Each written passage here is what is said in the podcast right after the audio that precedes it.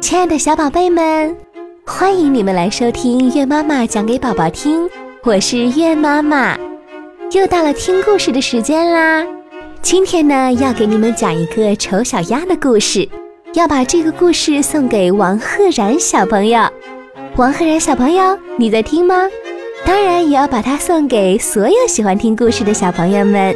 我们来听故事吧。丑小鸭。夏天的乡间非常美丽，小麦金黄金黄的，阳光正照在一栋老房子上，房子周围环绕着几条小溪。一只鸭妈妈坐在窝里孵蛋，它累坏了，但依旧耐着性子等待孩子们的出生。终于，鸭蛋一个接一个裂开了，几个小小的脑袋争先恐后的伸出来。啊嘎啊嘎！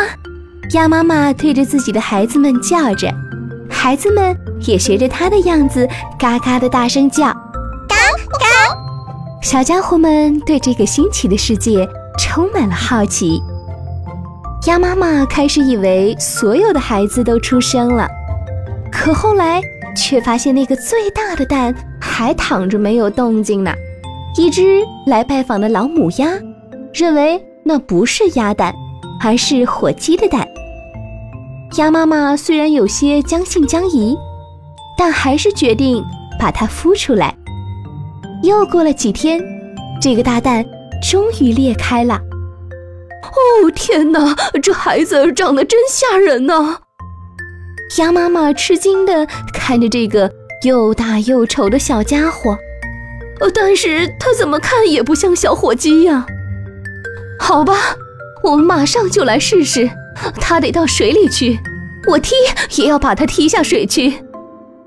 第二天是个大晴天，鸭妈妈嘎嘎叫着跳进溪水里，在它的带领下，小鸭子们一个接着一个跳了下去，水没过了它们的头，但很快它们又冒了出来，游得非常漂亮。所有的孩子都下到了水里。连那个丑陋的灰色小家伙也跟着他们一起在游。它不是一只火鸡，你看它滑得多灵活呀！它就是我亲生的孩子。鸭妈妈终于松了口气，孩子们，快跟我一起来吧，我带着你们去看更广阔的世界。他们先来到了闹哄哄的养鸭场，一只鸭子看到他们，便跳出来嚷嚷道。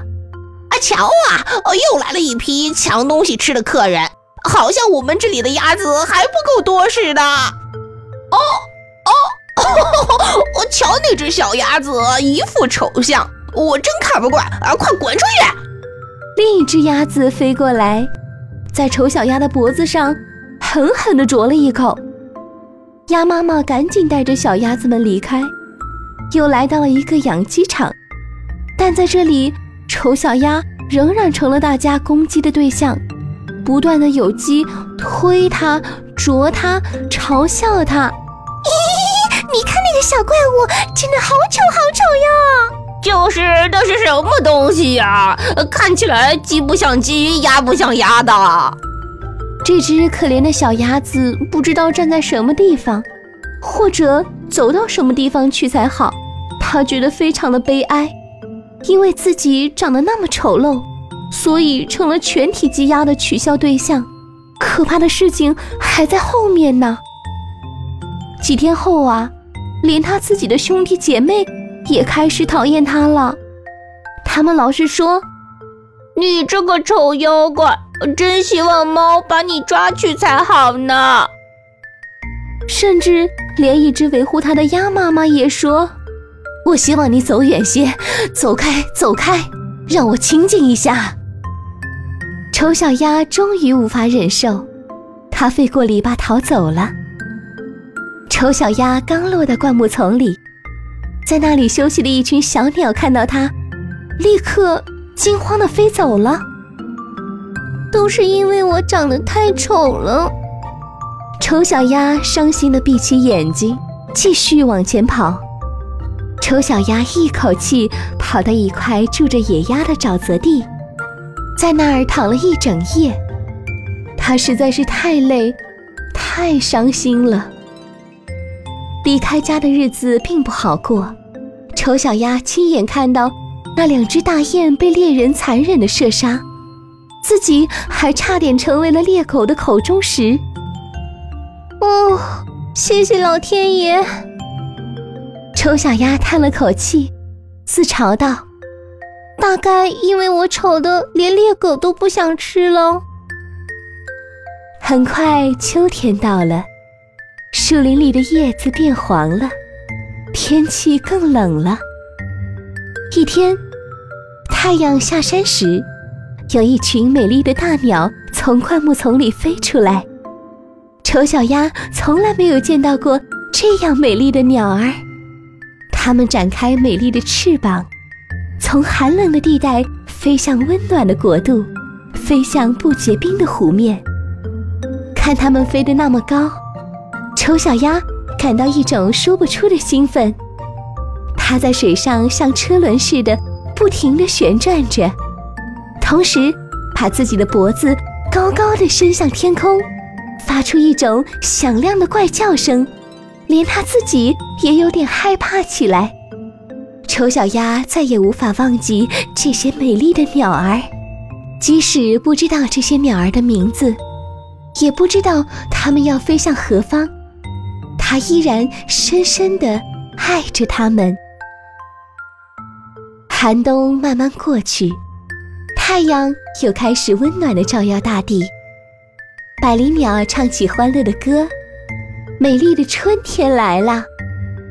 历尽艰难的丑小鸭兴奋地拍动翅膀，不知不觉飞进了一座大花园。花园里美丽极了。三只白天鹅游到它面前，丑小鸭认出了这些就是让它念念不忘的美丽动物。它心里感到一阵说不出的难过，深深的自卑感让它把头低低的垂到水面。哦，天哪！它简直不敢相信自己在水面上看到的景象，自己不再是那只。粗笨的、深灰色的、又丑又令人讨厌的丑小鸭，而是长成了一只美丽的、优雅的白天鹅。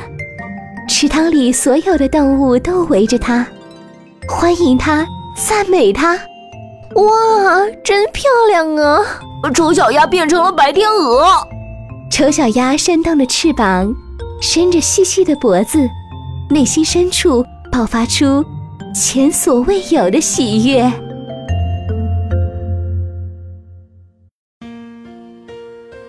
亲爱的小朋友们，今天的故事就讲完啦，不知道你们还喜不喜欢呀？那如果想点播故事的话呢，可以通过评论或者是私信告诉月妈妈，也可以加月妈妈的微信八幺九零八七幺七幺，告诉我你的名字和想听的故事的名字就可以啦。那。拜拜喽。